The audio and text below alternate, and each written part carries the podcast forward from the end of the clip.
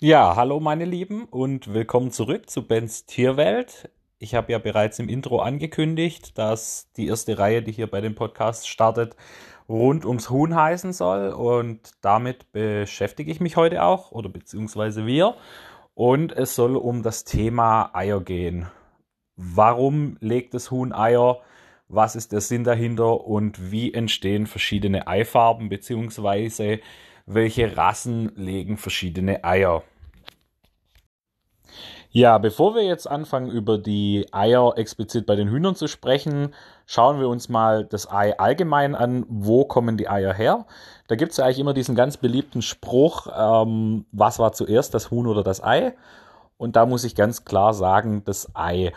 Seit Millionen von Jahren sind Eier eine sehr effektive Fortpflanzungsmaßnahme.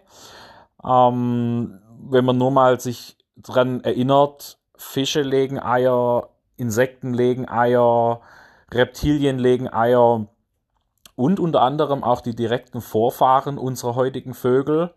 Ein gewisser Zweig von Dinosauriern, nachgewiesenerweise, aus denen sich auch der Archaeopteryx entwickelt hat, also die Zwischenform heute zwischen Vogel und Dinosaurier, hat bereits Eier gelegt und somit legen unsere heutigen Vögel auch Eier. Ähm, die Beschaffenheit kann ganz unterschiedlich sein, mit harter Schale, mit weicher Schale. Bei den Reptilien ist es in der Regel eine weichere Schale, bei den Vögeln eher eine harte Schale. Aber so das Grundgerüst ist seit Millionen von Jahren eigentlich das gleiche.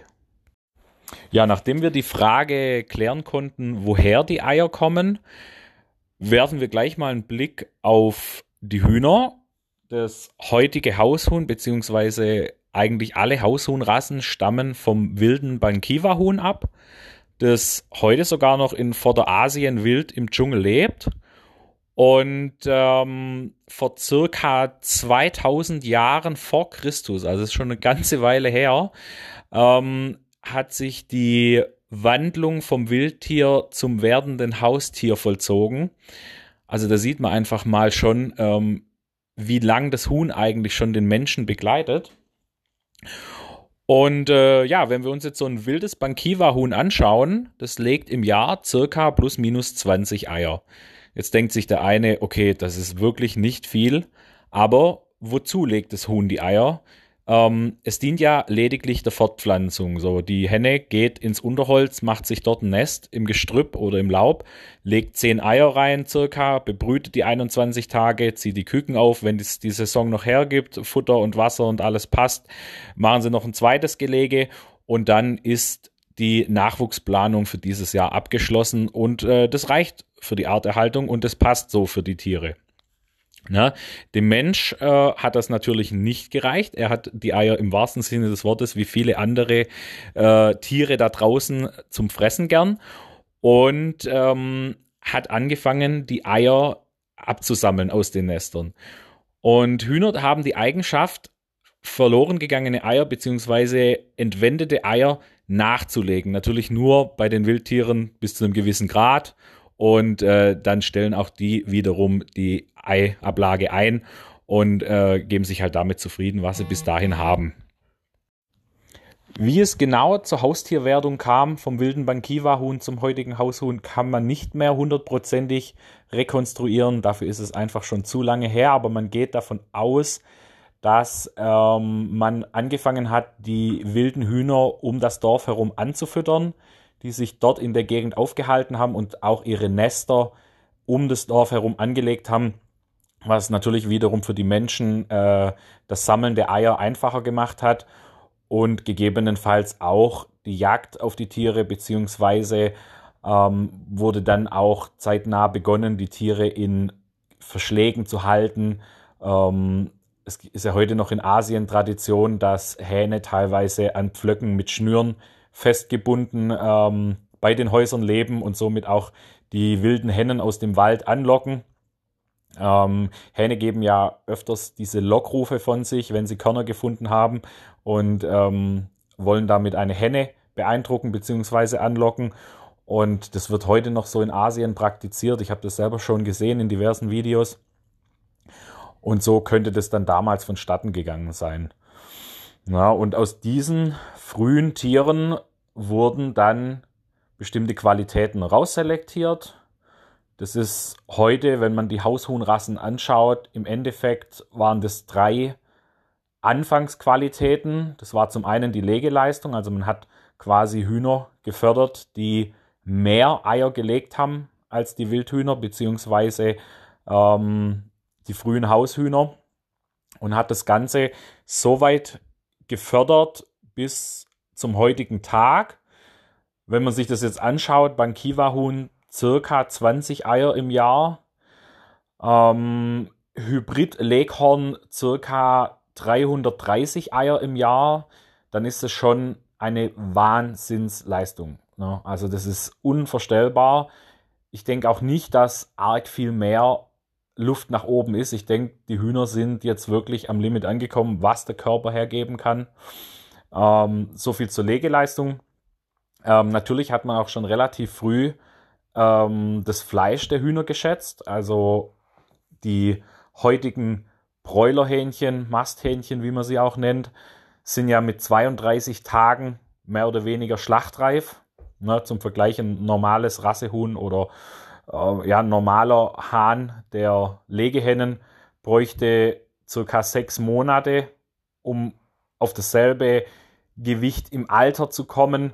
Ähm, gut, die Hähne der Legehennen kommen ohnehin nicht auf ein hohes Gewicht, da sie auf Legeleistung gezüchtet wurden und demnach es nach der Mutter, nach den Muttertieren geht und die recht schlank sind.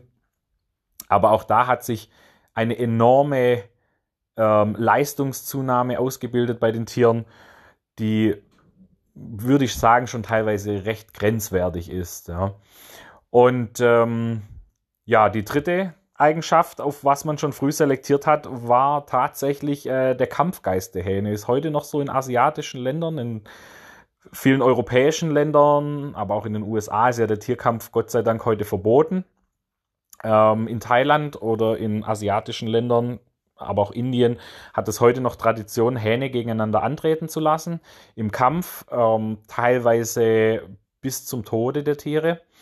Und ähm, ja, man geht davon aus, dass es schon sehr früh, auf jeden Fall bei den Römern, ähm, auch ein beliebter Volkssport war, der Hahnenkampf. Ja? Also bis ins 18. Jahrhundert in England auch noch sehr verbreitet. Und äh, ja, das war der, der dritte Zweig eigentlich, worauf man dann auch schon sehr früh Hühner selektiert hat. Die Vielzahl der Rassen, wo der Augenmerk hauptsächlich auf der Schönheit liegt, beziehungsweise ähm, der Rassen, wo hauptsächlich zu Zierzwecken beziehungsweise auf die Schönheit gezüchtet wurden, äh, fand erst zu einem späteren Zeitpunkt statt. Also anfangs war es hauptsächlich wirklich die wirtschaftlichen Leistungen der Tiere und ähm, das hat die Selektion doch sehr geprägt. So, nun aber zurück zu den Eiern. Eins der Hauptinteressen des Menschen war die Gewinnung von Eiern. Wenn man sich heute nur mal vor Augen hält, in wie viel Speisen wirklich Eier verarbeitet sind, wo man auch gar nicht vermutet, ähm, dann ist es nicht verwunderlich, dass dieses Lebensmittel von den Menschen schon sehr, sehr früh ähm, konsumiert wurde. Und wie gesagt, gilt auch als eines der Hauptgründe, ähm, warum Hühner domestiziert wurden. Ähm, es fanden früher vor allem in den Küchen auch Enten- und Gänseeier, vor allem in Europa, äh, Verwendung. Allerdings ist das eine Problem äh, beim Wassergeflügel die hohe Chance auf Salmonellen. Wassergeflügel äh, neigt leider dazu, ähm, dass die Eier mit Salmonellen behaftet sind. Und zum anderen legen Enten und Gänse sehr saisonal Eier. Ähm, die meisten heute bestehenden Rassen können nicht mit Hühnern konkurrieren. Es gibt einige wenige Entenrassen, zum Beispiel die äh, Campbell-Ente aus den USA, wobei das Ursprungsgebiet von denen in Asien liegt, und äh, die indische Laufente, die eine sehr, sehr gute Legeleistung haben. Es gibt sogar den Bericht von einer Campbell-Ente in den USA, die mehr wie 350 Eier gelegt haben soll Ob das jetzt wirklich stimmt, kann ich nicht nachprüfen. Gibt es im Internet nicht viel Infos dazu. Ähm, es mag vielleicht das ein oder andere Ausnahmetier geben, aber es ist eigentlich nicht die Regel. Also unsere europäischen Rassen an Enten und Gänsen, die legen auch hauptsächlich zur Fortpflanzung. Paar Eier mehr, paar Eier weniger. Aber mit der heutigen Legeleistung von Hühnern kann man es eigentlich in der Regel nicht vergleichen, sodass das jetzt eigentlich nie eine große Rolle gespielt hat ähm, übers ganze Jahr hinweg. Ja. Ja, wer sich jetzt etwas länger nun mit Hühnern beschäftigt, wird relativ zeitnah feststellen, dass jede Rasse und auch teilweise jedes Huhn seine ganz eigene Beschaffenheit vom Ei mit sich bringt, was ähm, Größe und Form, aber auch Schalenfarbe angeht. Und ja, da gibt es ganz unterschiedliche. Zum Beispiel legt ein Maranhuhn ein komplett anderes Ei, wie zum Beispiel ein Zwergseidenhuhn oder ein Leghorn. Und auf diese Unterschiede oder was es da für Unterschiede gibt, da möchte ich jetzt mit euch ein bisschen drauf eingehen. Kommen wir jetzt mal zur Eifarbe. Also die Standard-Eierfarben braun und weiß sollten eigentlich in der Regel jedem bekannt sein. Die kann man in jedem gängigen Supermarkt kaufen. Aber wie sieht es jetzt zum Beispiel mit cremefarbenen Eiern aus? Oder türkisblauen, grünen, teilweise olivgrünen, sogar schiefergraue Eier?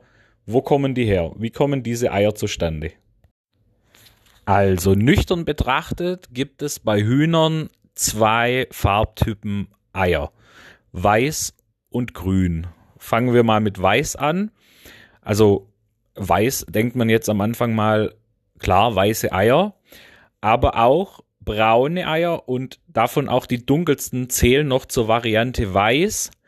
Ähm, hängt damit zusammen, dass die Grundfarbe der Schale wirklich weiß ist, aber durch eine körpereigene Drüse, die bei der Schalenproduktion mitwirkt, werden bestimmte Farbstoffe auf das Ei gelegt. Das heißt also, Maranhühner zum Beispiel oder auch bekannt als Schokoleger ähm, produzieren sehr viel dieses Farbstoffs aus ihrer Drüse, während jetzt zum Beispiel Leghorn, die rein weiße Eier legen, sehr wenig bis gar keinen dieses Farbstoffs abgeben. Und so ähm, entstehen da unterschiedliche Töne. Reicht von dunkelbraun bis hellbraun bis weiß. Auch schon bei den Bankiva-Hühnern ist eine leichte äh, Variabilität, was die Schalenfarbe angeht, bekannt. Das ist jetzt mal generell die Sorte Weiß. Und eine Eigenheit stellen die grünen Eier dar. Die sind circa vor 500 Jahren bei Hühnern entstanden aus dem südamerikanischen Raum. Man vermutet, dass diese Mutation durch ein Retrovirus damals ausgelöst wurde. Und ähm, interessant bei dieser Sache ist, dass das grüne Farbgen ähm, auf die Eierschale ähm, von der Galle her übertragen wird. Also es ist ein bestimmter Farbstoff aus der Galle. Und diese Grün oder dieses, dieses Gen für grüne Eier ist dominant über Weiß. Das heißt also, verpaart man einen äh, grün legenden Hahn mit einer braun legenden Henne, legt sich dieses ähm, grüne Farbgen über das, also braun in Anführungsstrichen, ne? also weiß im Endeffekt über dieses weiße Ei und gibt dann verschiedene Farbnuancen. Das bedeutet, ein weißes Ei wäre dann auch grün in verschiedenen Abwandlungen, also vom hellen Türkis bis ins relativ dunklere Grün. Und je mehr Braunpigment mitspielt, desto mehr ähm, hat man nachher wirklich ja, teilweise bis zu einem dunklen Olivton äh, eine Grünfärbung und lässt die Eier sehr äh, interessant und ansprechend aussehen. Ein weiterer Faktor ist der sogenannte Bloom-Faktor. Das muss man sich vorstellen wie eine hellweiße, gräuliche Schicht, die sich nach außen über das Ei legt und dann wiederum andere Farben erzeugt. So kann zum Beispiel aus einem olivfarbenen Ei ein schiefergraues Ei werden, je nachdem, wie stark dieser Blumfaktor noch auf das Ganze ähm, ja, einwirkt. Okay, ich hoffe, ich konnte es euch einigermaßen rüberbringen. Es ist echt eine schwere Geburt gewesen und ich musste mir das auch immer mal wieder vor Augen halten, wie das denn jetzt genau alles funktioniert mit den Eifarben, Schalenfarben. Es ist schon relativ komplex. Wichtig ist mir nur, ähm, dass ankommt, dass das wirklich die äußere Schale der Eier betrifft. Ne? Also das hat nichts damit zu tun, wie das Ei innen aussieht. Von innen sehen in der Regel fast alle Eier gleich aus. Es gibt jetzt Eidotter, die sind ein bisschen dunkler, es gibt Eidotter, die sind ein bisschen mehr gelb. Ähm, das hat aber fütterungsbedingte ähm, Eigenschaften. Also das rührt daher im Prinzip, dass ähm, das Huhn zum Beispiel mehr Carotin aufgenommen hat oder ähm, ja diese Stoffe, die verantwortlich sind für die Färbung dann. Aber ein Ei, das eine grüne Schale hat, ist innen drin nicht grün. Ne? Also ich werde das oft gefragt von den Leuten. Ähm, teilweise gruseln sich die Menschen dann auch vor grünen Eiern, weil sie Angst haben, dass es innen drin grün ist. Dem ist nicht so. Also es ist die Farbe beschränkt sich lediglich außen ähm, auf die Schale, aber das Ei innen drin ist völlig normal. Also wie ein ganz normales Ei in der Regel, das man im Laden ähm, kaufen kann. Und äh, braucht man keine Angst davor haben. Zum Abschluss noch, was auch ganz interessant ist, ähm, wie ihr selber ungefähr die Farbe bestimmen könnt am lebenden Tier, wie das Ei aussehen könnte. Ähm, da gibt uns die Ohrscheibe des Huhns einen kleinen Aufschluss drüber. Also das bedeutet, ähm, Hühner, die fleischfarbene Ohrscheiben haben, also in der Regel sind es dann rote Ohrscheiben, die legen eigentlich immer braune bis bräunliche Eier, während weiß oder auch grün legende Hühner in der Regel weiße Ohrscheiben haben. Also grünlegende Hühner haben keine grünen Ohrscheiben, sondern die sind auch weiß. Aber ich sag mal, den Grundunterschied zwischen ähm, weißen oder, oder hellen Eiern und dunklen kann man wirklich anhand der Ohrscheibe ähm, ja schon mal schon mal grob am Tier äh, festlegen. Ja, fand ich eigentlich auch eine ganz spannende Sache. Ähm, vielleicht wusste es der ein oder andere schon von euch. Ja, ich hoffe, euch hat das Ganze heute wieder Spaß gemacht. Ähm, ich hoffe, ich habe euch nicht zu sehr vollgepumpt mit äh, Infos, Genetik, sonstiges. Es ist ein bisschen ein trockenes Thema. Es ist recht umfangreich. Man muss sich das auch immer wieder vor Augen halten. Es gibt auch ganz tolle Bilder im Internet, wie das nochmal mit der Farbvererbung bei den Eiern beziehungsweise bei den Hühnern vonstatten geht. Das empfehle ich jedem, einfach da auch nochmal zu schauen. Es gibt auch zum Beispiel auf Facebook verschiedene Gruppen ähm, mit buntlegenden Hühnern. Ähm, Easter Egger ist eine davon. Schaut einfach mal rein. Schaut euch da verschiedene Bilder an. Es ist wirklich interessant ich denke generell einfach auch ein sehr interessantes Thema und für viele Hühnerhalter ähm, in der heutigen Zeit auch äh, eine große Sache. Jetzt gerade zum Beispiel grünlegende Rassen wie Araucana und Cream Lake Bar, aber auch Schokoleger wie Marans haben ja dadurch einen sehr großen Aufschwung erlebt. Ähm, ja, zum Schluss sei noch gesagt, dass hoffentlich auch die anderen Hühnerrassen, wo ein bisschen seltener sind, trotzdem weiterhin ihren Platz ähm, bei den Hobbyhaltern finden. Und ähm, ja, ich wünsche euch viel Freude mit euren Tieren und bis bald.